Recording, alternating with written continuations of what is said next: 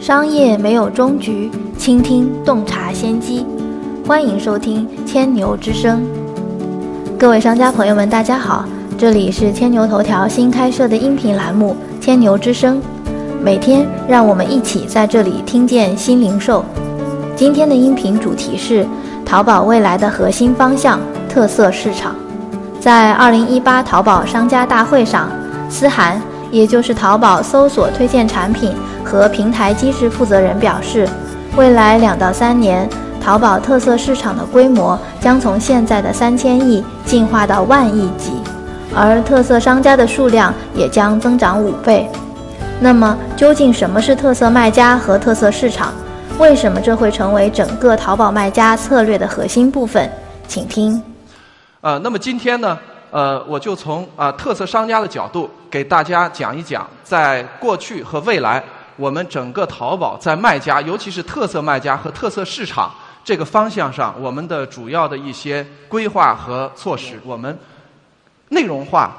私域运营和自运营、社区化运营的手段。啊，比方说，我们从数据可以看到，我们去年特色卖家他们私域运营的效果，像群聊、微淘和直播这种产品。他们使用的效果比普通卖家其实要多几十倍啊，这是一个非常重要的数字啊，希望大家也能够关注。过去一年，我们整个淘宝已经孕育出了超过两千个特色市场，同时我们的特色卖家群体已经有十万。在这个基础上，去年双十二是我们特色卖家一次集中的爆发和检阅。双十二，我可以告诉大家，我们单日。整个特色卖家和特色市场的成交已经超过了一百倍啊，超过了一百亿，而且从我们细分的数据来看，所有特色卖家的转化率啊，商品的转化率是普通卖家的两倍以上啊，所以这个趋势也希望我们的卖家，尤其是特色卖家一定要去关注。那么从细分的特色市场来看啊，我们有两千多个特色的市场。在这里，我只是简单的举几个例子。比方说，很重要的一个特色市场就是原创设计。整个去年，在淘宝，我们用户搜索跟原创、跟设计有关的搜索量已经达到了将近十亿次。那这一类的商品和店铺的规模，去年已经超过了一百亿，而他们的成交增速在去年超过了百分之四百五十，这是一个非常惊人的增速。如果举具体的店铺的话，啊，我不去举那些很大的店铺啊。其实，因为我们整个特色卖家有大商家，也有中小商家。比方说，我举的这个原创设计的商家，到了淘宝以后六个月，粉丝就达到三十万，熟客率百分之二十。那他全年已经卖出了七点六万件商品。啊，再举一个像男装国潮的这个市场，去年它的成交规模也超超过了一百亿，同时它的增速也几乎接近百分之一百。那很重要的啊，我们也举一个这个领域下的一个有代表性的商家，这个商家也是在去年一年，它的成交增长了百分之五百以上，粉丝量达到五十四万，那它所有店铺的经营额从百万量级快速的增长到千千万量级。以前我们很多运动类的商家呢和运动类的市场呢，实际上他们都都在卖一些这个比较通用的货品，其实是没有自己特色的。从去年开始，我们整个的这种运动行业，实际上孵化出了数以千计的啊基于专业运动项目的专业店铺。这种店铺它背后的店主本身可能就是这个行业的很资深的玩家，他对这个行业非常了解，所以他们能够抓住消费者真正的需求，选择和生产那些符合这个行业真正趋势的商品。所以这种类型的商家在去年啊增长非常快，像我举了两个例子，一个就是滑雪类的店铺，啊，它去年同比增长百分之六百多；还有一个专门做魔方的店铺，啊，它去年已经做到了两千万的成交，它希望今年啊能够做到五千万的成交，增长百分之一百五十以上。我给大家讲一讲未来啊我们淘宝对整个特色卖家和特色市场的展望。首先。我们会重点发呃重点培育或者是重点扶持哪一种类型哪些类型的特色商家和特色市场，啊，笼统的讲，实际上就像我刚才讲的，只要我们的这个商家和你的商品能够保持一定的品质，能够满足某种特殊类型的用户群体的需求。你的商品和你的运营方式有独特的价值，都是我们能够，都是我们喜欢并且愿意去扶持的特色商家。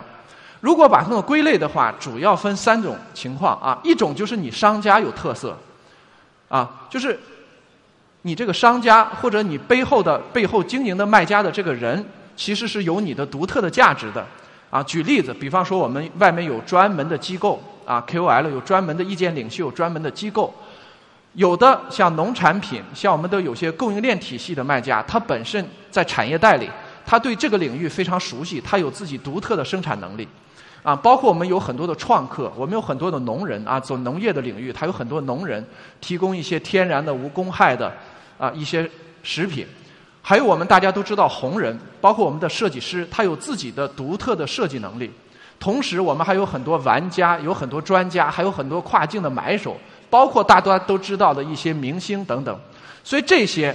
啊，当然这些不是不是我们圈定的，只有这些我们才会扶持。这里边只是举例子，只是希望能够大家有一个形象的理解，什么样叫商家特色啊？第二个呢，就是我们的商品有特色。就如果说我们的商家哪怕是个普通的商家，但是你提供的商品有独特的价值，也符合我们对特色商家的需求。啊，这里边有很多，比方说我们的一些原创设计的商品，啊，比方说我们有一些专门的 IP 形象的商品，啊，当然说我们希望我们的这些 IP 形象一定是合法的，啊，一定是通过正规渠道拿到我们的知识产权授权的，或者是原创的 IP，啊，包括我们有一些授权的一些直专营店、限量的大牌等等，啊，我们在货品上一定要有我们自己独特的竞争力。这里边非常重要的货品的一个特色点，其实就是它的风格啊，它的款式，包括一些定制化的东西，都是我们的特商品特色。最后就是服务特色，啊，服务特色呢有几种情况啊，比方说呢，我前面看这个有一个卖家在讲，说我提供一些专业化的定制的解决方案，这就是很典型的我们在服务上有特色的一种类型的特色商家。啊，比方说我们在家居、我们在家装，包括一些服饰，包括一些文创的领域，我们都有很多的商家能够给消费者提供定制化的服务、一站式的服务、基于场景的服务和解决方案。那这种类型的商家和机构也是我们所鼓励的特色商家。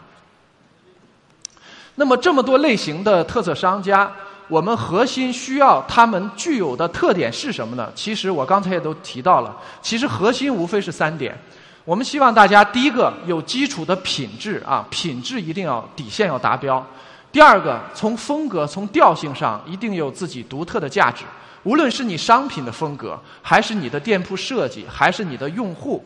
等等这些东西啊，都需要你有独特的风格。第三个要有人格化，我们非常鼓励，而且非常希望我们的特色卖家能够以人格化的方式去经营，尤其是利于好私域，利用好这些自运营的手段，服务好你的粉丝。我们发现现在大量特色卖家，他真正的增长其实就是来自于粉丝，啊，他大量的特色信息的传递也是来自于我们的粉丝。OK。那总体上，我刚才讲了啊，我们未来希望扶持和发展什么样的特色商家？我们希望我们整个特色市场啊，从两千个未来变成三千个、四千个，甚至五千个，真正能够把我们这些卖家和淘宝的创造力和创新力把它体现出来。那从一个具体的目标上，很简单，我们希望未来两到三年啊，也就是希望到二零二零年，我们的整个特色卖家群体增长到五十万。我们希望未来两到三年到二零二零年，整个特色市场这个市场规模能够达到一万亿，这是我们一个对未来的目标和展望的目标和展望的目标和展望。